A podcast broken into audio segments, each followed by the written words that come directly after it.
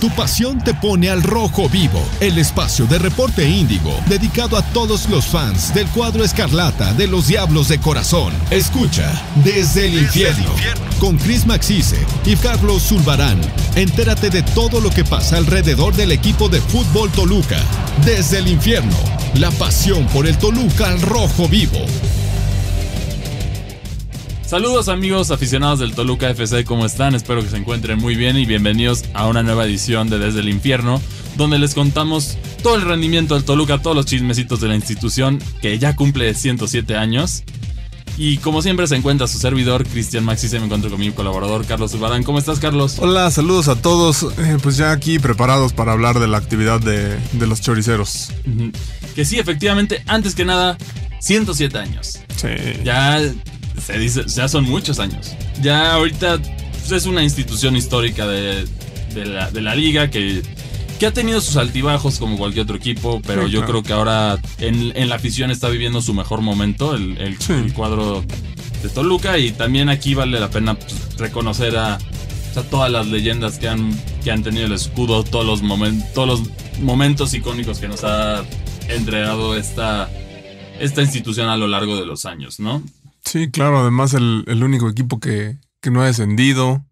Entonces, Sí, que, que sí, que no descendió de- a pesar, porque recordemos que hay equipos que no descendieron, pero entraron directo a Primera División. sí, claro. Toluca es de los únicos que se ganó su lugar en Primera Sí. División y nunca... Nunca ha bajado a, Nunca ha bajado. a- la, a la siguiente categoría. Y de ahí tenemos épocas históricas, desde los famosos cangrejos rojos hasta el, el Toluca de los 90s, 2000 que es Sí. uno de los tres equipos más dominantes del, Histórico. del fútbol mexicano sin mucho problema. Tenemos Ahora, como, como le llaman, ¿no? De dinastías. Sí, o sea, la, la creo dinastía, que. la dinastía del diablo sí fue una realidad que pues, seguimos viviendo de ella, lamentablemente. Sí. No hemos podido cosechar nuevas glorias más recientemente. Pero bueno, vamos a, hablar de los partidos del Toluca, que tenemos dos. El primero de ellos fue la semana pasada en Conca Champions contra el Herediano, que en este momento decíamos que sí iba a ser un partido complicado, y a mi parecer lo fue, pero a Toluca se le dieron las condiciones y creo que no las supieron aprovechar. No sé cómo tú te sientes, pero creo que no las lograron aprovechar. Sí, creo, eh, considero, considero este lo mismo por esta vía. Creo que el Toluca, pues, eh, se vio un poquito mal, yo creo que en el inicio del, partido. Creo que por ahí eh, trastabilló, se tambaleó, la defensa no sigue siendo lo mejor. Por ahí el Herediano aprovechó hasta que llegó la expulsión y eso condicionó el partido para que Toluca fuera dominador. Y como dices, al final otra vez esta, esta falta de contundencia, creo que no tener un 9 letal, letal, letal, le sigue costando al Toluca el no poder eh, reflejarse bien en el marcador. Si bien es la mejor ofensiva en la Liga MX y demás, creo que, creo que la falta de un delantero contundente en los momentos claves sí, sí le está pesando. Sí. Que en, en el caso de la Herediano tuvimos una. Tuvimos un gol extra que fue descontado por un fuera del lugar, que fue el gol de Alexis Vega, que en ese momento iba como con rachita perfecta. Pero, pero sí, la falta. La falta del jugador del Herediano es brutal. Sí. Aquí es otra vez de por qué se le hace el feo a la Conca Champions y a la CONCACAF como selección y como clubes. Claro. Aquí el Toto Belmonte pudo haber sido quebrado y sí fue algo de riesgo que Sí, siempre fue una, que una, plancha. Yo no entiendo por qué se tardaron en el bar viendo esa jugada. La roja era más clara que el agua. Pero sucede y de ahí Toluca empieza a marchar.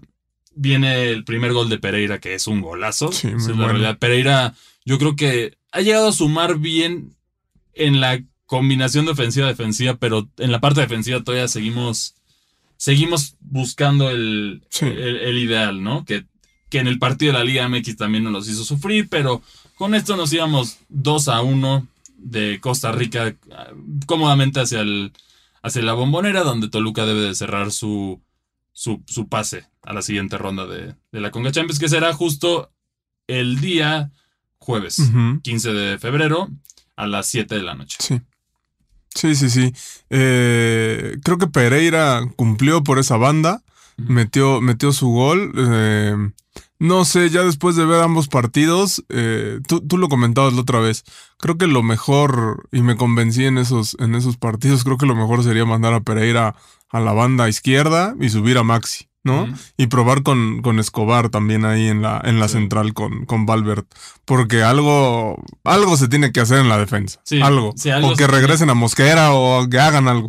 No, no, ni. No, no, estábamos igual de mal. La realidad es que Toluca no ha tenido una defensa extremadamente sólida desde la era de Novaretti. Sí. Esa es la realidad. Ya, desde nuestro último campeonato, Toluca no tiene una defensa sólida. Sí, sí, sí, sí, sí. ¿A qué me refiero? Sí tenemos, llegamos a tener buenas defensas, regresó Pablo da Silva, pero de una defensa que te da seguridad en todas las líneas, no hemos tenido. Tuvimos durante cuánto tiempo era Talavera que, que podías hacer lo que podía hacer. Sí, claro. Sin, con una defensa de muchos errores que en uno de los últimos torneos dominantes que tuvimos, que fue la, el club de pelea, pues perdimos las dos finales por errores defensivos. Sí, y sabes, creo que, creo que este equipo se asemeja un poco a aquel, ¿no? Todavía cuando estaba Canelo que llegó, fue, fue campeón de goleo y demás. Eh, en ese momento el Toluca podía meter 20 goles, pero le metían 21, ¿no? Y entonces dependías de que la delantera hiciera todo. Aquí, adelantándome un poquito, en el duelo contra Necaxa, pues pasó lo mismo, ¿no? Te podía meter Necaxa 5 y Toluca iba a meter los mismos 5, pero creo que hay que apretar en la defensa. Es, es lo que le falta. No puedes regalar porque Toluca por mucho es el mayor goleador del torneo en este momento. O sea, sí, definitivamente no nos ha faltado gol, no tenemos un, un definidor letal como hemos acostumbrado en épocas anteriores. Pero de hecho la mayoría del equipo ha anotado gol. Sí, se van, se van, se van repartiendo, ¿no? Digo, aparece Pereira, luego aparece Vega, aparece Araujo, por ahí apareció contra el Herediano, eh, este, ay, se me fue el nombre del delantero. Eh, Morales, Robert, la Pantera. Ajá, la Pantera. Eh, pero creo que sí, Toluca necesita ahí encontrarse a alguien que defina, ¿no? Que, que, que, defina los goles, que sea esa persona que, que pueda meter, que, que, sepas que te, que te va a definir un partido, ¿no? No andar, entre comillas, dependiendo de si mete goles Araujo, que si mete goles La Pantera, que si hace algo Juan P. Domínguez o sea, creo que, creo que Toluca necesita ahí afianzarse y sobre todo en la, en la defensa, porque no creo que en el torneo lleguemos, en ninguno de los dos torneos creo que lleguemos muy lejos con esos problemas. Sí, que aquí, o sea, el tema de la delantera, que también vale la pena destacarlo, Toluca ha metido 16 goles en 6 partidos. Sí. Es, es más de dos goles, dos, dos goles por partido. Es, eso es un equipo que tú dirías debería estar entre los primeros cuatro, ¿no? y la realidad de Toluca es por la mala defensa, en este momento vamos en noveno con 16 goles a favor. Sí, aparte llevamos 9 puntos, ¿no? De, o sea, de 18 posibles, o sea... Ya no somos la peor defensa del torneo, porque ahora sí, Pachuca ya nos superó y Puebla también con 13 goles. Bueno. Pero la diferencia es que Pachuca en este caso sí ha logrado sumar los puntos necesarios, por eso está en, este momento en quinto lugar. Y bueno, Puebla no ha logrado sumar los necesarios y por eso está en donde está. Pero Toluca tiene el potencial solo es reforzar la defensa. Y el partido contra Necaxa demostró que esos huecos te dan en la torre, ¿no? Tenemos el, gol de Jan Meneses al minuto 6. Buen gol, buena jugada. Y ahí parece que Toluca iba a ser uno de esos partidos que nos recordaba lo que vimos contra León. Sí. Pero no, el gusto nos duró. Muy eh, poquito. nos duró prácticamente 21 minutos, en donde Cambindo pues hacía lo que quería con la defensa. Sí, claro. Y al minuto 27 ya logró hacer la, el primer gol para empatarlo. Y en ese Inter, Toluca desaprovechó muchas oportunidades también de no, gol. No se cansaron de fallar. Sí, exacto. No se cansaron de fallar y es aquí es donde sí tienes que matar. Porque también tuvimos el gol del Gane, que vamos a hablar de eso. Sí. Pero aquí tan lo alarmante es Necaxa tuvo dos jugadas apretadas que sí eran fuera de lugares, que fueron descontados, pero eso te habla de errores de la defensa. Por supuesto que pudieron haber sido goles, entonces pudimos haber perdido el partido a pesar de que Toluca dominó en todas las estadísticas del juego. Y, efectivamente parecía que así iba a ser con el gol de Garnica al minuto 43, que pues, nos, nos, nos puso a temblar, ¿no? Este Toluca que parecía que iba a marchar, pero ya otra vez por los problemas. Viene un buen gol del Toto Belmonte al minuto 68 que nos lo vuelve a empatar. Y luego tenemos la suerte del gol de, de un, de, de un Zayn que Sí. es, es de las peores, o sea, lo celebré, pero la verdad sí es una de las peores tragedias que he visto como para un portero, porque hizo una gran atajada de una jugada extremadamente Sí, difícil claro. para que le rebotara en el tobillo y entrara a gol. Sí, sí, sí, sí, sí. Se te dio la oportunidad y aún así Toluca no pudo aprovecharlo. Una jugada, otra es error de la defensa Claro. y en este caso también siento que en ese partido sí fue responsable Volpi en algunas de las jugadas Ujú. Y te anotan gol al 89. Sí, claro. Y ahí tuviste la del Gane, debatible con la, la jugada de Alexis Vega, que sí, sí estaba difícil el ángulo y lo hizo bien, le dio el poste, Sí. pero, pero sí, no puedes, no, no puedes seguir teniendo estos errores en la defensa. Sí tienes que hacer cambios, no te está funcionando ahí. La respuesta quizá deberían de intentar lo que yo digo. Ya en la central, Valver Huerta Escobar, y pones de laterales a Guamenosito y a, a Pereira. Sí, exacto. Sí, a mí me parece que es lo más lógico, incluso a lo mejor hasta contra el Herediano el primer tiempo, pues probar eso, ¿no? Porque contra el Herediano todo iba bien y de pronto te meten un gol, te vas también con, con uno en caja. Creo que... ¿cu- ¿Cuántos partidos Toluca en el torneo ha, se, ha- se ha ido sin gol? Según yo no se ha ido ninguno. En ninguno, ¿no? Sí. Entonces, algo tienes, algo tienes que hacer. Ya Paiva por fin modificó su línea de cinco que estaban más perdidos que nada. Ya estamos otra vez normales. Pero creo que si traes a Escobar, pues, y, y, y lo trajiste para eso, para hacer un gran refuerzo, úsalo ahí, hay que ver cómo se ve con, con, Sí, porque con es que no, no veo dónde más acomodas a la defensa, porque, No, porque aquí Volpi sí tuvo sus errores, pero también tienes que tener defensas que no llegan a la situación de poder Sí, cometer claro. estos errores, porque repasa, ¿cómo han sido todos los goles de Toluca? sí, sí, sí. es sí. un error en la media, generalmente viene de un error de Baeza, un error Sí. de Marcel, De Belmonte. de Belmonte y un pase que queda solo el jugador y es gol. Eso ha sido prácticamente todos los... un error de marca, pase filtrado, bombeado. Justo. Y ahí cae el gol. Ese ha sido el error de marca. Son errores de marca que para una defensa profesional son errores muy básicos que tienes que corregir. Sí, exacto. Y estamos hablando de un equipo que tienen jugadores de renombre. No son cualquier jugador ahí que no, que no tenga la habilidad. Estás hablando de, en el caso de Pereira, uno de los mejores de- Sí, de- sí, defensas sí. laterales de, De- la, liga de, la liga uruguaya. Tienes el caso de, Sí, Val- Valver Huerta, que también era de los mejores defensas. sí, seleccionado. de Chile. Colo Colo. y bueno, la, la Unión Católica. Perdón, la. Unión, ajá. Y entonces tienes ese tipo de jugadores, tienes que encontrar la posición para que no salgan estos Sí, errores. Y- Volpi, que también ha hecho buen trabajo, aunque ahorita sí tuvo errores graves en Necaxa, pero pues también no. Yo creo que no le reprocho eso, porque pues, al final aquí tiene que haber esa corrección en la defensa para que. Sí, claro. Sí, metes esos goles, pero que te metan uno. Ya está bien, te meten uno o dos, logras ganar los partidos, porque ese Toluca en ofensiva es. O sea, no, no entiendo cómo no, no nos ha dado para más puntos. Sí, exacto. O sea, creo que, creo que pudiste ganar el partido de Chivas, sobre todo por esos minutos en los que Toluca se cansó de fallar. Sí. Pudiste ganar este partido contra Necaxa.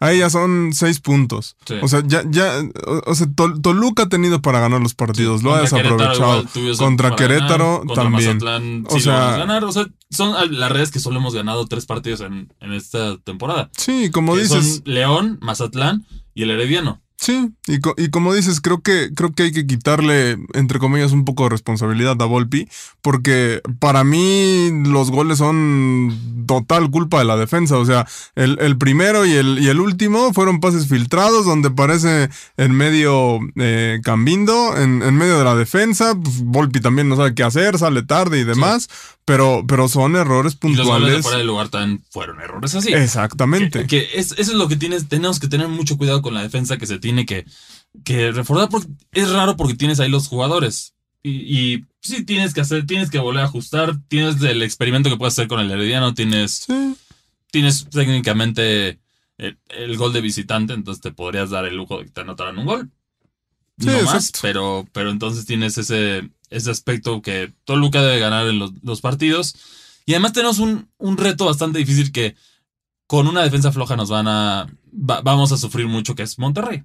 no, por supuesto. Entonces, aquí, aquí se va a demostrar de qué está hecha la defensa del Toluca o qué ajustes logras hacer para ponernos nuestro, nuestra, nuestra expectativa verdadera de qué es lo que le alcanza a este Toluca. Que sí, En datos, pues ahí tenemos la cuarta plantilla más cara del fútbol mexicano, el equipo más goleador del torneo, pero aquí vas a ver de qué están hechos. No, y es una plantilla muy vasta, o sea, creo que, que incluso está mucho mejor la plantilla que cuando Nacho los este, llevó al equipo a la última final. O sea, ahora sí ves los cambios y de pronto quitas a Marcel y está Angulo y de pronto quitas a Meneses y tienes a Vega.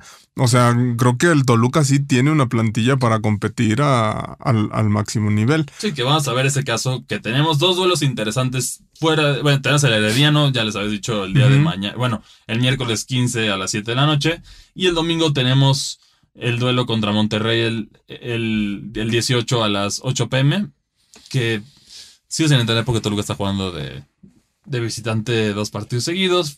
Ya saben, organización de la Liga MX, pero, pero bueno, sin comentarios. Y tenemos un duelo interesante por lo que representa contra eh, el Santos Laguna el miércoles. Uh. el miércoles 21 de febrero a las 7 pm. Esa es, jornada adelantada, ¿no? A 9. Sí, es la jornada 9, que en este caso es, es curioso porque pues, ahí Toluca va a ser, la, va a ser el regreso de Nacho Ambriz a la, a la bombonera.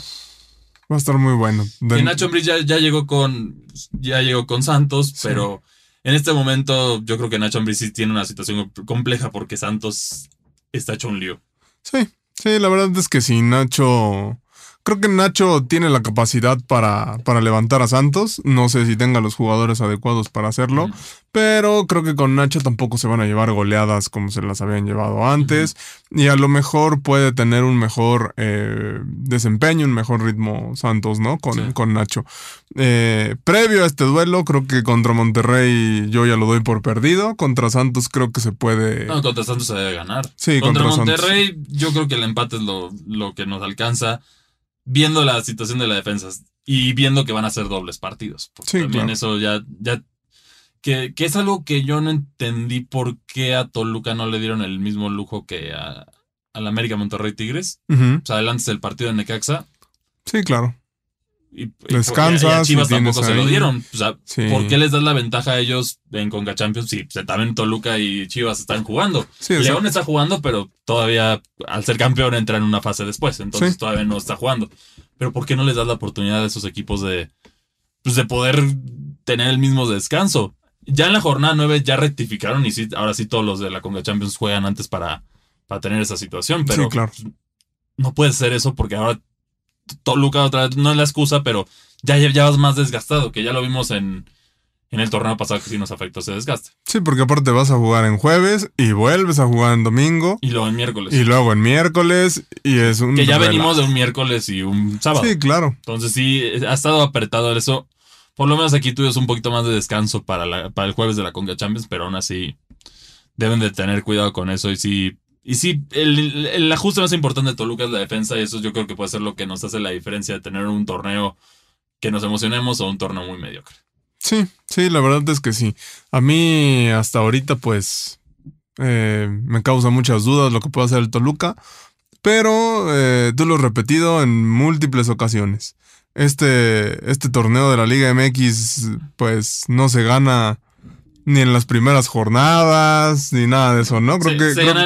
el objetivo es llegar a la liguilla y de ahí enracharte. Sí, y deja eso, ¿no? O sea, creo que a partir de la jornada 12, 13, empezar a enracharte, empezar a sumar puntos, que los demás los pierdan, bla, bla, bla, y, y a partir de ahí, ¿no? Creo que la Liga MX lo ha mostrado en. Sí, es muy bondadosa para eso. En infinidad de, de ocasiones.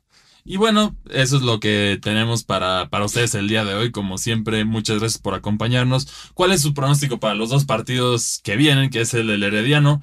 Mi pronóstico yo creo que sería otro 2 a 1 en la bombonera y contra Monterrey yo yéndome por el empate positivo un 2 a 2. Ok. ¿Cuáles son tus pronósticos? Yo creo que contra Herediano un 3-1, favor de Toluca.